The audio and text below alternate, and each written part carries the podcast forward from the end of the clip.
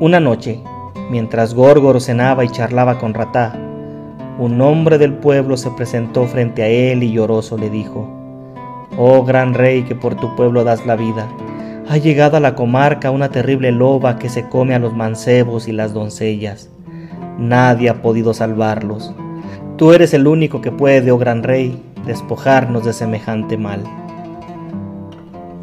Górgoro se levantó y siguió al hombre. Ratá iba a su diestra. Cuando llegaron a la cueva de la gran loba, Górgoro dijo que lo dejaran solo. Así lo hicieron.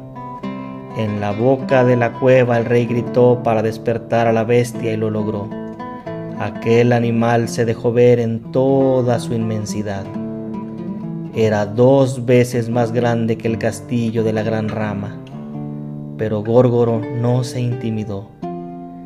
El rey le dijo a la loba, Eh tú, ¿por qué vienes a mi tierra y comes sin pedir antes el don de la hospitalidad? La loba veía a Górgoro como una hormiga y apenas le prestó atención. Antes se burló de él. Górgoro le habló una vez más y le dijo, Eh tú, ¿quién con su poder te ha dado el valor para venir aquí, humillarme y humillar a mi pueblo? Pero la loba no contestó. Se dio la vuelta y quiso meterse a su cueva entre bostezos. Entonces Górgoro, furioso, la tomó por la cola y la jaló hasta desprenderla de su cuerpo. La loba se retorcía de dolor y aullaba. El rey de inmediato desenfundó su espada y le cortó la cabeza de un solo golpe.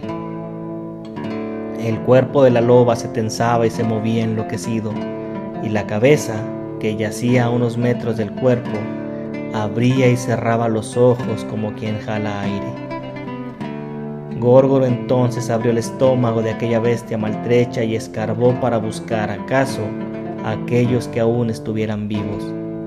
Cuando entró bien adentro de ese cuerpo muerto y logró abrir el estómago, vio con alegría y asombro que varios jóvenes estaban ahí, pero no estaban como el rey hubiera esperado.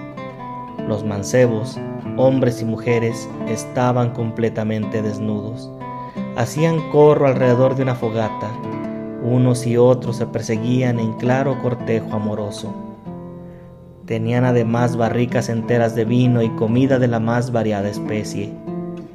Cuando los jóvenes vieron a su rey entrar con su espada en la diestra, con el sudor y la excitación en el rostro, supieron que todo había terminado que aquel hermoso paraíso había sido roto por un rey valeroso. Muchos nunca le perdonaron a Górgoro su rescate, pero otros, más sensatos, dijeron, nada es para siempre.